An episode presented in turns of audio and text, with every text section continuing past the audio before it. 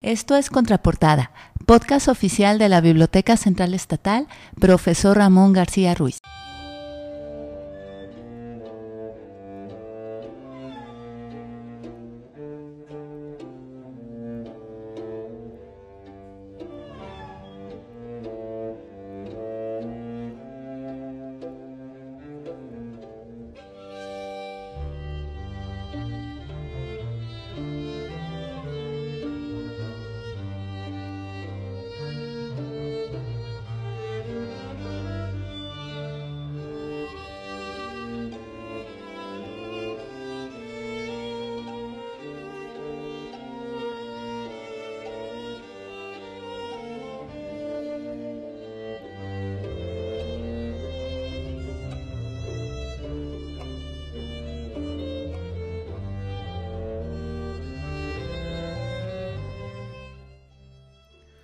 Tal amigos? Bienvenidos a Contraportada 1320.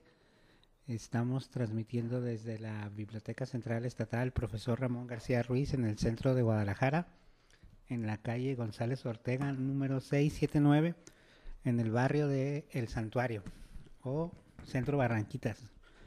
Hoy, este, hoy es día 21 de febrero del 2022. Chema, ¿cómo estás? Buenas tardes. Buenas tardes a todos nuestros escuchas, transmitiendo nuevamente desde la antena en este caluroso día ya, ya cambió la luna, cambia el clima y fuera chamarras, fuera bufandas, fuera chalecos y hay que sacar las bermudas y eh, las, ¿cómo se llaman? Estas playeras eh, de resaque y eso y las guayaberas. Tenemos manteles largos como siempre en este programa, mi querido David. Preséntanos por favor a nuestros personajes. Sí, estamos muy contentos. Fíjate que, que, va a haber un evento aquí en la Biblioteca Central este, y con motivo de este evento que nos van a platicar ellos, está con nosotros Tania, que es la directora de Pensar, arquitecta y de TAC Arquitectura, ¿verdad? Tania, ¿qué tal? ¿Cómo estás? Bienvenida. Hola, ¿qué tal? Pues muchísimas gracias por la, por la invitación. Está bien. Perdón. Tania, ¿cómo estás?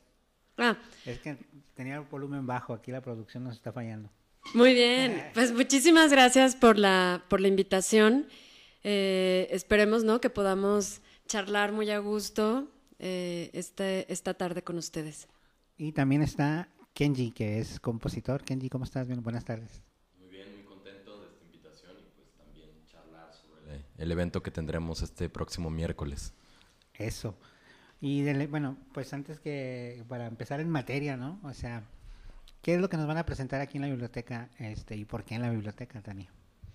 Pues fíjate que eh, el proyecto de Pensar, eh, ya llevamos eh, más de, de, siete años con él, es un proyecto que nació a partir de mi oficina que, que se dedica a la arquitectura y la construcción, como parte de nuestro de nuestro, pues, ¿cómo te diré? Como de nuestro proceso creativo. En ese sentido, como que nos dábamos cuenta que lo que realmente podía enriquecer los proyectos que realizamos es lo que no tiene que ver con arquitectura, ¿no? Entonces empezamos a vincularnos eh, con músicos, ¿no? Con, eh, digamos, también eh, artistas, etcétera, ¿no? Con otras disciplinas, que, pero pidiéndoles que a estos expositores que trataran de vincular la, la, su profesión con la arquitectura. Y, pff, ¿no? O sea, salían eh, cosas, un montón de ideas, un montón de, de formas también de, de, poner en la mesa temas que a lo mejor nos están hablando eh, y generar un diálogo, un diálogo muy horizontal y demás. Muy en sus inicios, pues era en la azotea de mi casa, este, y, y digo, más bien de mi casa, ¿eh? es de mi oficina, pero como si fuera la casa. Y este, y bueno, pues ahí empezó a llegar muchísima gente. Llegó un punto en el que ya eran 150 personas en mi azotea, yo ya con el pavor de que si se viene abajo, ¿qué voy a hacer? Y, ¿no? y este, llamarle a un arquitecto. llamarle a un arquitecto, o sea, pero creo que tal cual así. Sería el colmo, imagínate. Eh, entonces, pues decidimos empezar a, salirnos, a salirnos y más bien que entonces ahora el proyecto todavía se nutriera más. Creo que la ciudad está llena de grandes lugares, de muchos lugares que mucha gente no tiene o no tiene acceso porque son privados o porque no se los ha conocido, porque el, mismo lugar no se ha dado a conocer, en fin. Pues es, es básicamente lo que tenemos aquí en nuestra biblioteca, que no hay tanta difusión de nuestro de nuestro edificio, ¿no? Que está muy bonito, pues, pero pero que aunque sea una biblioteca pública no tiene la ¿cómo se dice? La, la difusión, necesaria para, para que la gente conozca el edificio, sino conocen la biblioteca, ¿no? O ahí está una biblioteca, pero no se imaginan que está dentro de una capilla y que hay una cúpula y esas cosas, ¿no? Eso está bien chido. Eh, como lo comentábamos hace un momento con el, un grupo que vino, abrázame David, con un grupo que vino de secundaria, Nunca saludos chicos. Tan cerca. No, nunca habíamos estado tan cerca por falta de micrófonos. Em, que comentábamos que eh, el diseño de la capilla, que es octagonal, ¿no? Que es de los pocos que, que existen. Y aparte, pues este edificio tan bonito del siglo XIX eh, se presta para su proyecto. ¿Qué integra o, qué... La pregunta tácita es, ¿quién va a participar? ¿Qué va a haber para que el, el público que nos esté escuchando les, les surja un cierto interés de venir a presenciar el, el proyecto que van a presentar? No sé, se me ocurre luces, va a haber luces, música, ¿qué? Claro, sí, la verdad es que digo, el, el espacio tienen que venir a conocerlo independientemente, ¿no? De este evento, no, o sea, la verdad es que acérquense a la biblioteca, o sea, no nada más como, como arquitectónicamente, o sea, a mí ahora que hemos estado viniendo desde que se realizó el scouting, el personal, o sea, ustedes, neta, eh, como pocos O lugares. sea, tú y yo, David. Ajá, o sea, ustedes dos. Nada más. No, No, también un saludo a nuestras compañeras Sí. abajo, a Angie, a, a a, todo el mundo. Claudia, Sí. a todas. ¿no? La verdad es que sí es, es, es un gran lugar por, por quienes lo conforman y por el espacio. Y creo que también eh, habría que luego a lo mejor, ¿no? No sé si han hablado de la historia que tiene, porque bueno, pasó a ser hasta casi casi, ¿no? Asilo y este, pues muchas cosas, oficinas, en fin. Eh, el- el- la- el- lo que sí es importante recalcar es que el evento ya se cerró, este, hubo una convocatoria, la verdad es que fue, tuvimos que de hecho seleccionar porque fueron muchos los inscritos. Eh, resonancias, que es así como le pone Kenji, que ahorita también pues que nos platique más bien también él. Resonancias hace una reflexión acerca de la arquitectura con la música y, y de cómo eh, a partir del, del espacio eh, de cómo resuena ese sonido en, sus paredes, en sus cristales, en, los pisos, materiales, etcétera, también ¿no? nos ayuda a miles de cosas, o sea, a dimensionarnos, a entender eh, por dónde va, como también el propio, espacio, y también cómo la música eh, se ha creado a partir del- del lugar. Pero bueno, antes de que hable Kenji, nomás decirles que eh, aunque ya no se puede, digamos, eh, acceder a este evento, sí lo vamos a grabar. Entonces que estén pendientes y nos pueden seguir en nuestras redes. En Instagram estamos como arroba pensar-bajo. Eh, y también en, en el canal, nuestro canal de YouTube, los invito a que también se inscriban para que eh, pues de esa manera puedan acceder. Se va a grabar todo de manera profesional. eh, el, el fotógrafo eh, eh, Claudio Rincón nos va, nos va también a acompañar. Y bueno, pues va a ser toda una experiencia eh, esa noche, que yo creo que me, me encantaría que, que nos platique de qué va. Bien, pues Kenji, este, platícanos por qué resonancias y este concepto que bueno, que nos platica Tania, este, si nos lo puedes ampliar un poquito más.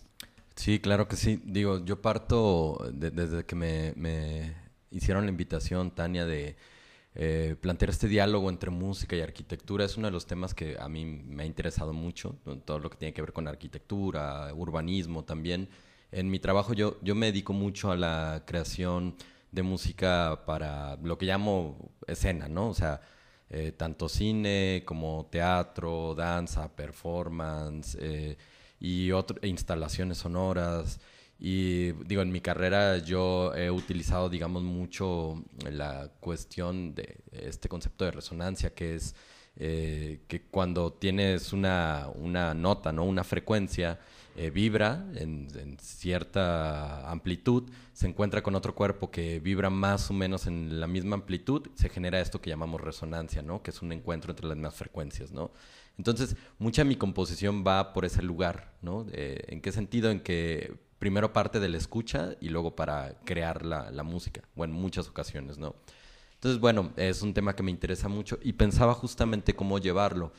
Eh, parto de un, concepto que después eh, he ido desarrollando y que no es un concepto mío, es, un concepto del compositor eh, y artista David Byrne, que dice que en, un libro suyo que creamos la música para el auditorio del que disponemos.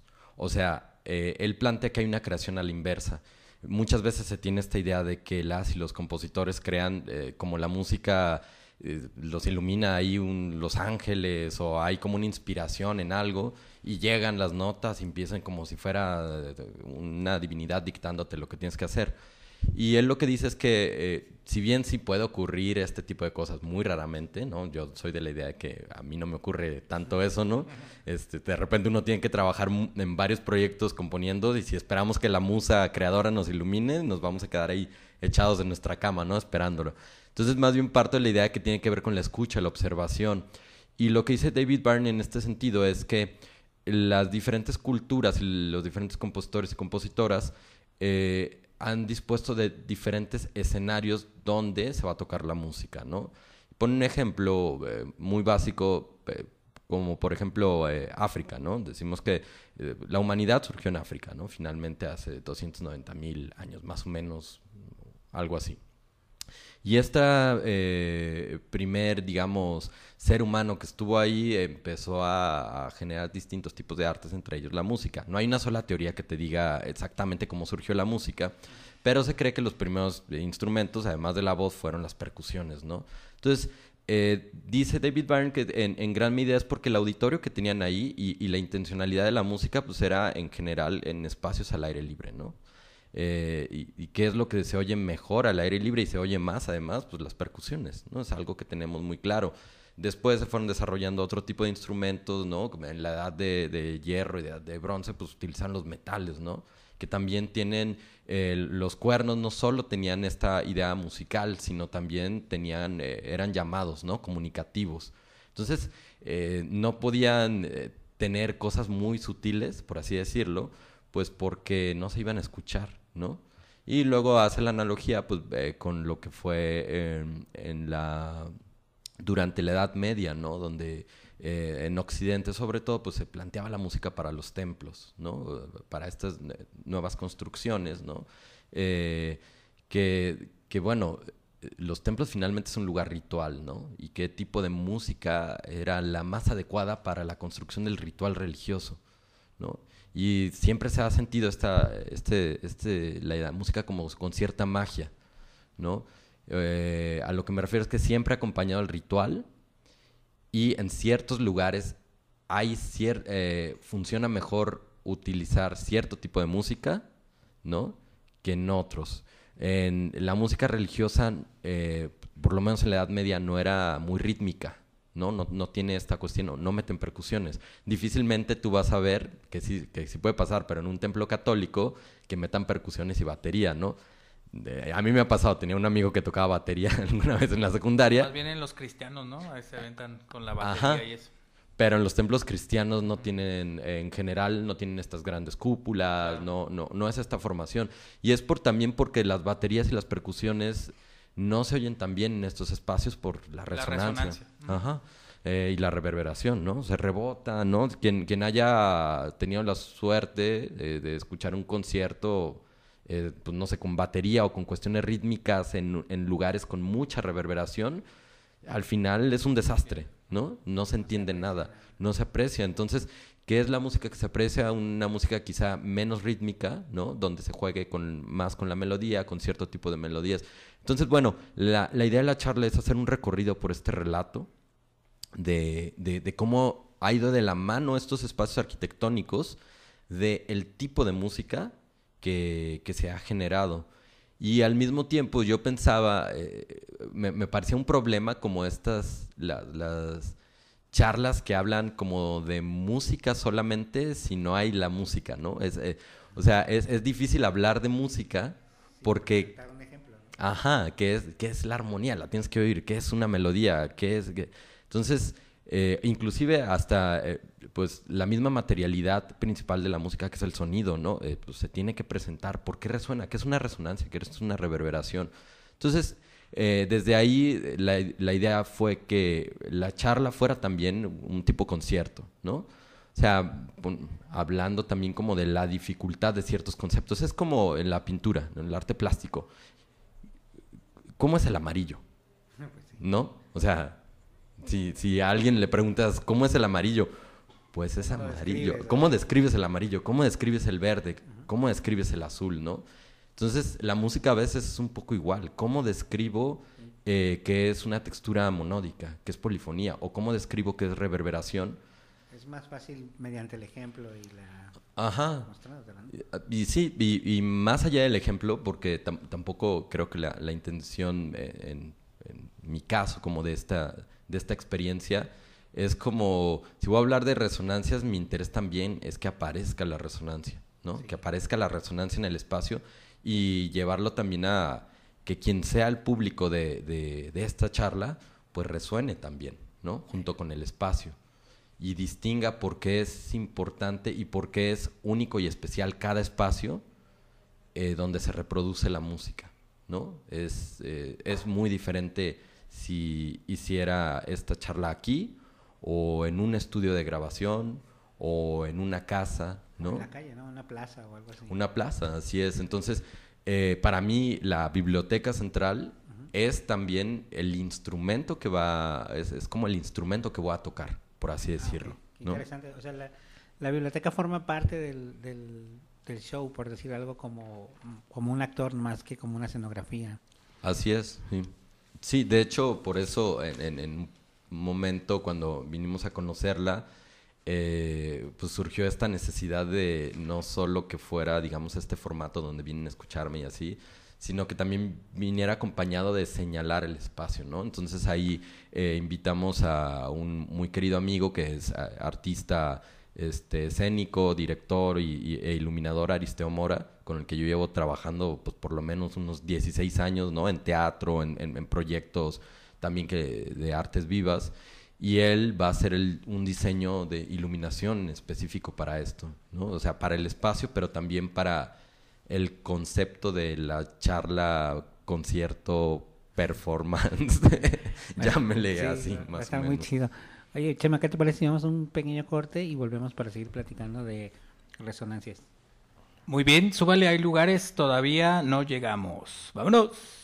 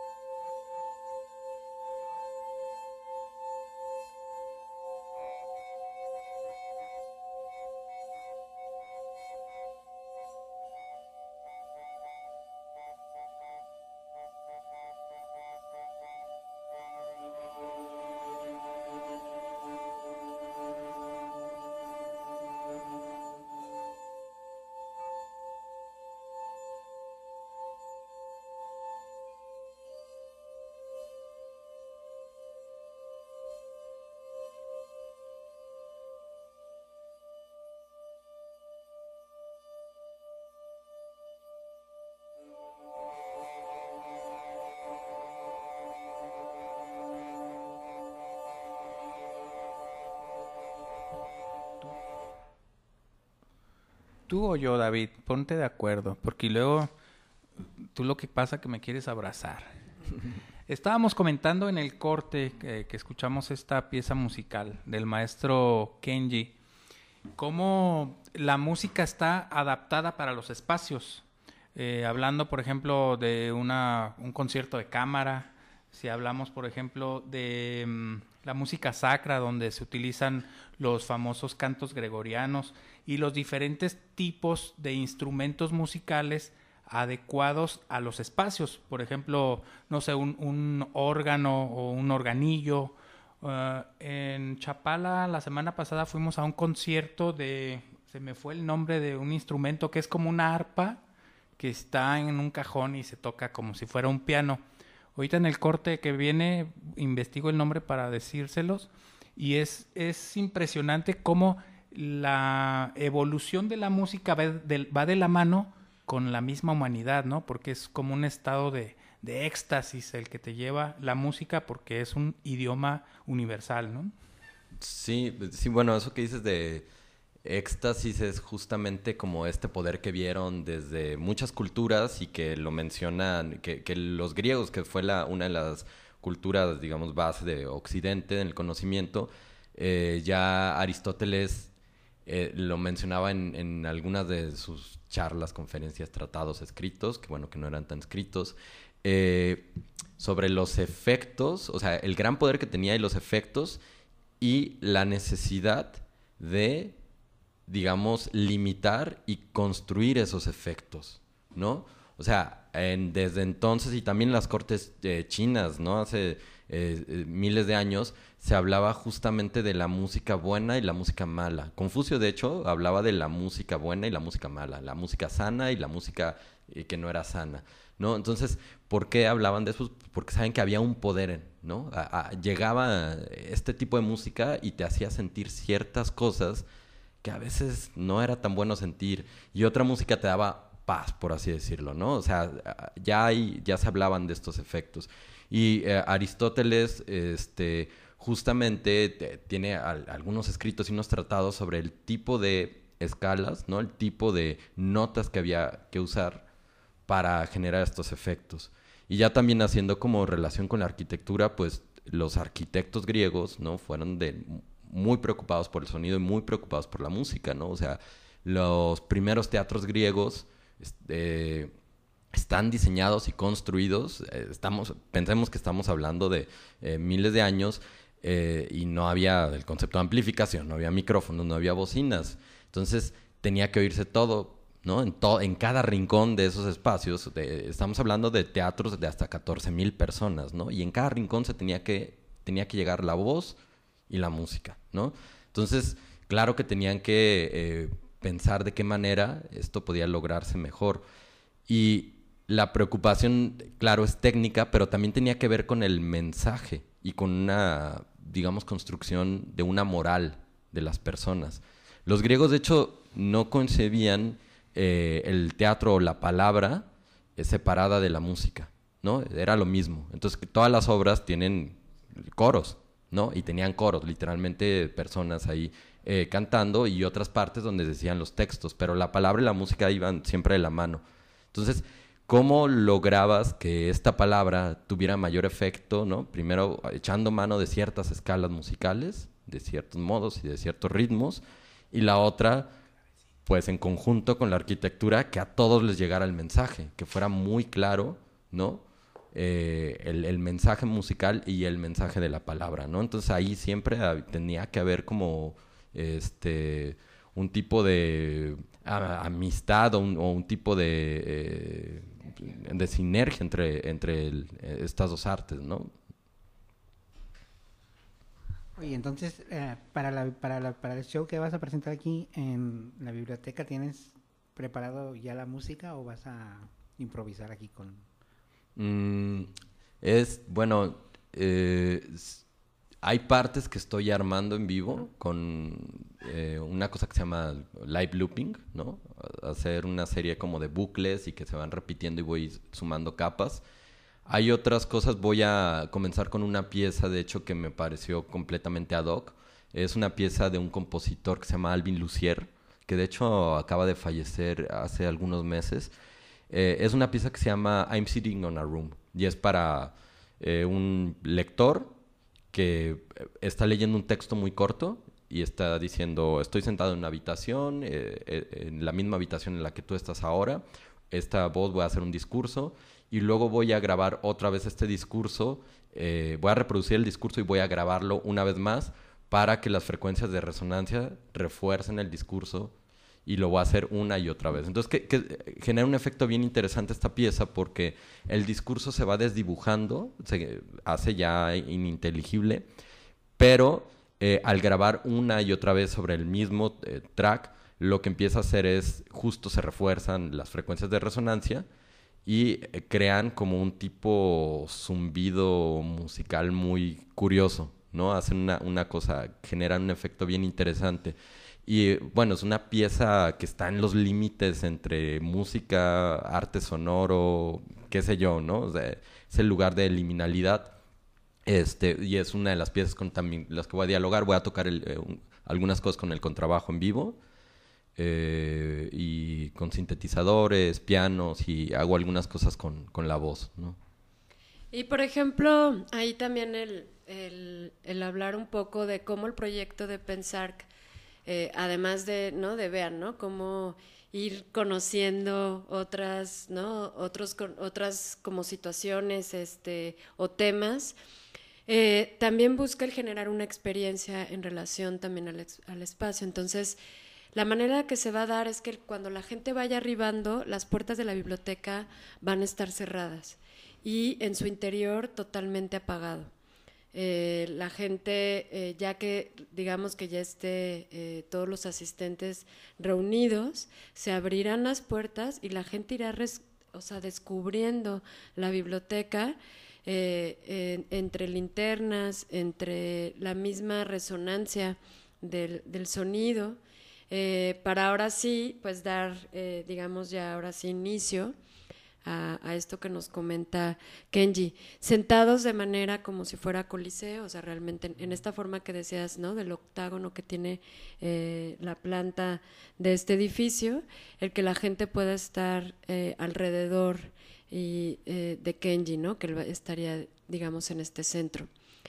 eso va a ser el que también a ver, nuestros sentidos puedan explorar el espacio, que también es algo que, que, hace mucha falta el día de hoy en la arquitectura, ¿no? Es muy visual, es total, casi todo lo enfocamos, ¿no? Para que hasta el material, ¿no? Sea muy ostentoso, para que la forma sea muy ostentoso. Y creo que cosas cosas también bueno que sucedían, ¿no? De esta arquitectura antigua, también era esta parte de la monumentalidad, ¿no? De la, de la diferencia de sensaciones de espacio, ¿no? Desde cómo entramos en una, ¿no? El ingreso es más reprimido, su altura para que de repente, ¿no? Bueno, se abre, eh, este, este, esta, estos espacios, ¿no? Que están, digamos, con estas formas eh, de molduras, eh, los, los, cristales que quedan también ¿no? en la parte de, las linternillas de la planta de la cúpula, ¿no? En, su parte alta, en fin, ¿no? Muchas cosas que yo creo que nos van a hacer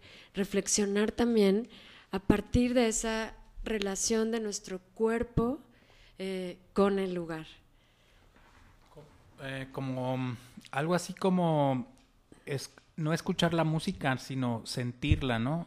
Hacerla todo el edificio un espacio sonoro de sensaciones, de sensaciones que van vibrando con el espacio, con la gente, porque hablabas en un inicio de, de, vas a ver la gente que está presencial y en relación a la gente vas a ir como, eh, pues no, no quiero utilizar la palabra improvisar, sino más bien como sacar sacar eso que el mismo músico siente al ver al ver que la misma el mismo público está llevando el compás, que está moviendo la cabeza, que de repente se enchina el cuero con una nota o no sé, cualquier otra sensación.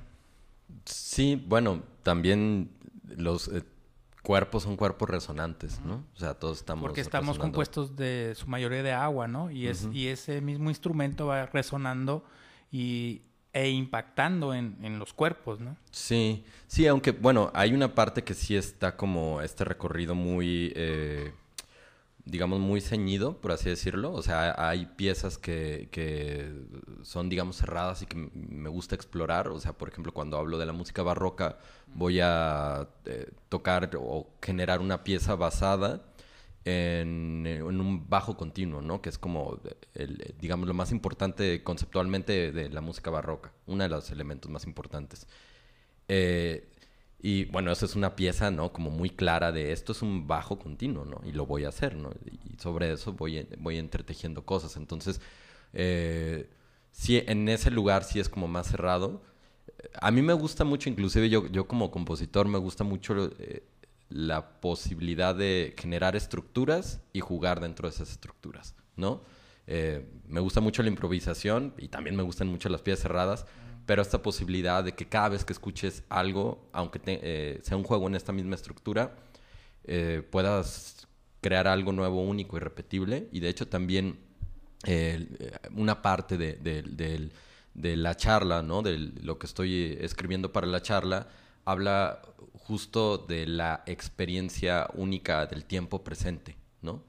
De esto va a ocurrir aquí en este momento solamente para ti y lo vas a percibir de esta manera, ¿no? Porque la música finalmente es algo que no puedes tocar, ¿no? O sea, es algo que está en, el tiempo cuando ocurre solamente, ¿no? Digo, la grabación es otra cosa, pero lo que me refiero es, eh, aún cuando escuches una grabación de algo, donde la estés escuchando incide, ¿no? En cómo llegue, en cómo, cómo construyes la experiencia. Eh, que es inmaterial, ¿no? Hay una frase que me gusta mucho, que la utilizan eh, muchas personas y que además es, curioso porque luego investigando hay, no se ponen de acuerdo quién es el, el, autor, que dice que la música es arquitectura congelada, ¿no? Algunos dicen que es Schopenhauer y hay otros, y otros dicen que Goethe, pero... Eh, eso a mí me parece muy interesante. Yo también diría que además la música es arquitectura invisible, ¿no? Por la manera en cómo creamos eh, los compositores, eh, que partimos muchas veces como de cimientos, ¿no? Y luego estructuras y luego ornamentaciones, ¿no? Y así levantamos un edificio, ¿no? La música de Bach, muchos dicen que es justamente eso, como un, son edificios, ¿no? Edificios perfectos, ¿no? E invisibles, ¿no? Muy bien, este, vamos a otro pequeño corte y volvemos. Ya casi llegamos.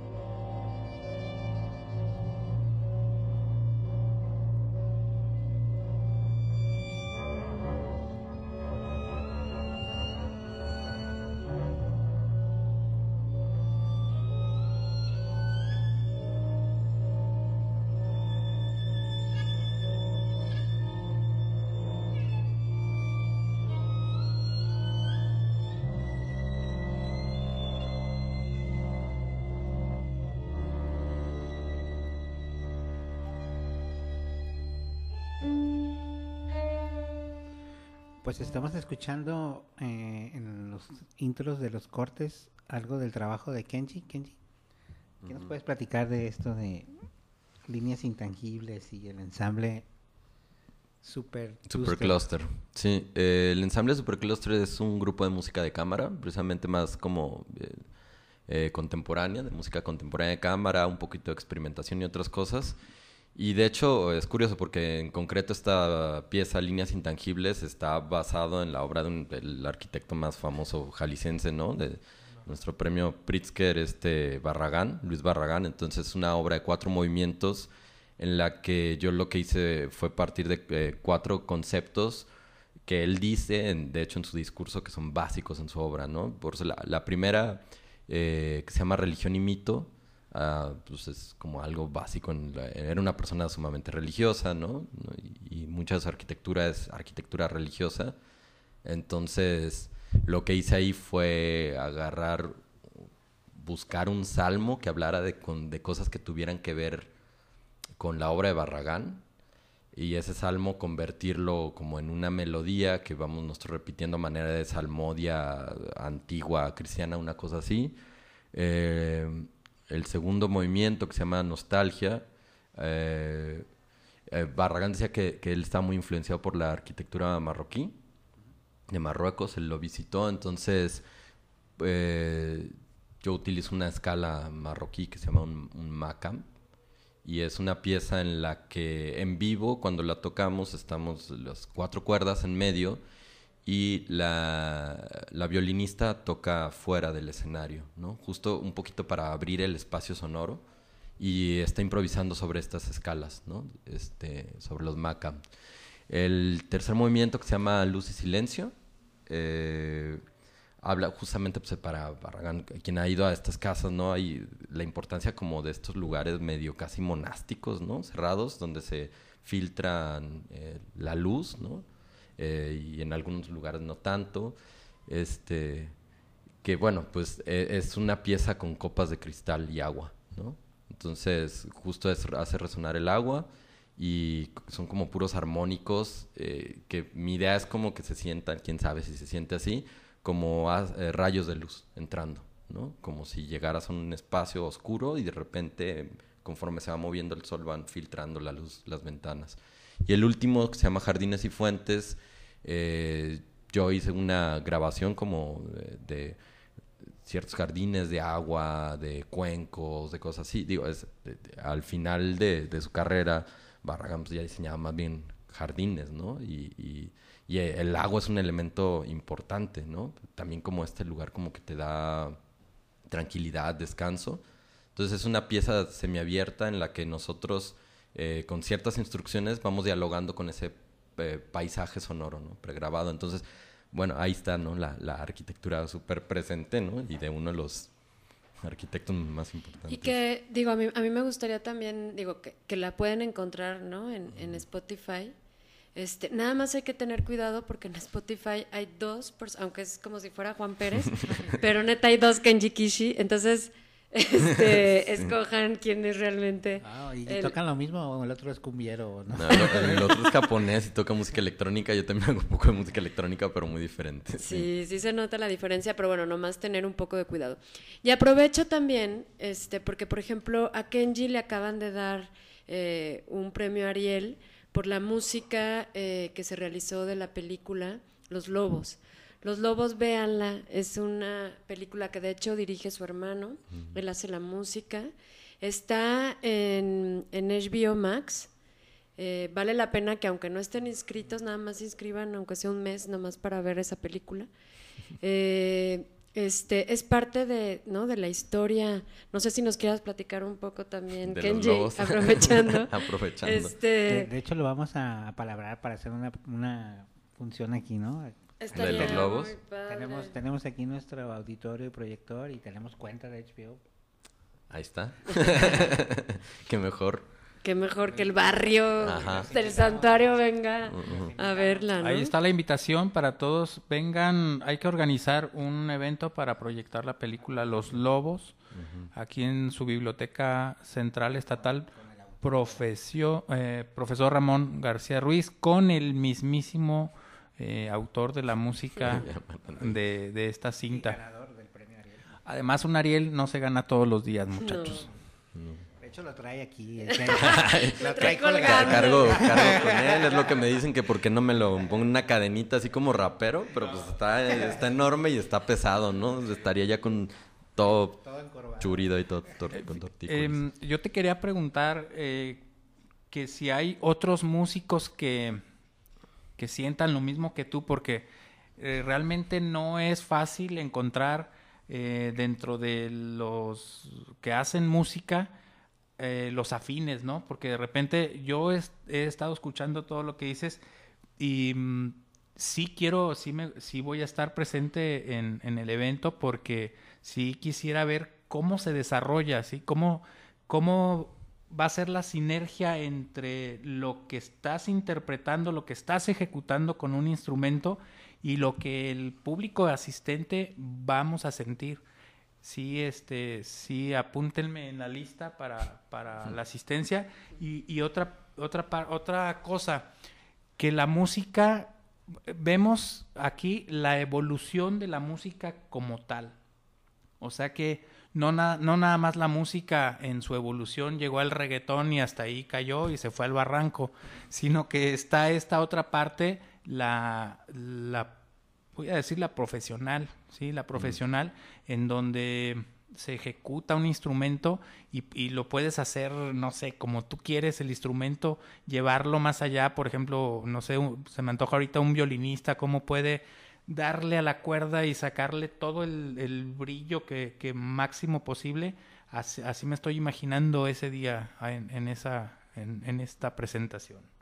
Eh, muchas gracias porque sí. Vale espero, no, no, decepcionar. No, claro que no. no sé cuáles son las expectativas, pero bueno, sí. Bueno, pues, este, ¿dónde podemos encontrar a Kenji? ¿En, en qué? Bueno, ¿ya me dijiste tus redes sociales o no? ¿Dónde podemos consumir tu producto, tu, tu eh, música? Bueno, en Spotify está Kenji Kishi, Kenji Kishi Leopo. Escuchen a los dos, escuchen a los También dos. También escuchan a los dos, se le van a... Sí, ¿por qué te que nos están escuchando en Japón y Kenji el otro Kenji, Ajá, y capaz que los de Japón están buscando al otro Kenji y terminan escuchándome. Bueno, ahí solamente en Spotify tengo el soundtrack de los lobos, ¿no? Eh, y tengo eh, lo de lo que escucharon está más bien como ensamble supercluster. Eh, está todo un disco que grabamos que se llama Música para trazar un mapa. Y además de obra mía y obra de otras compositoras y compositores, este, todos jóvenes, todos como, digamos, contemporáneos, nuevos, vivos y que hicieron obra inclusive para, para nosotros. Eh, ensamble Supercluster es así.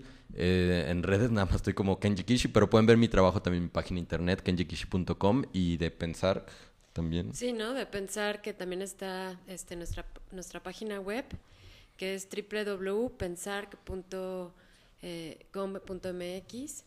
Eh, y bueno, pues en Instagram y Facebook como pensar-bajo.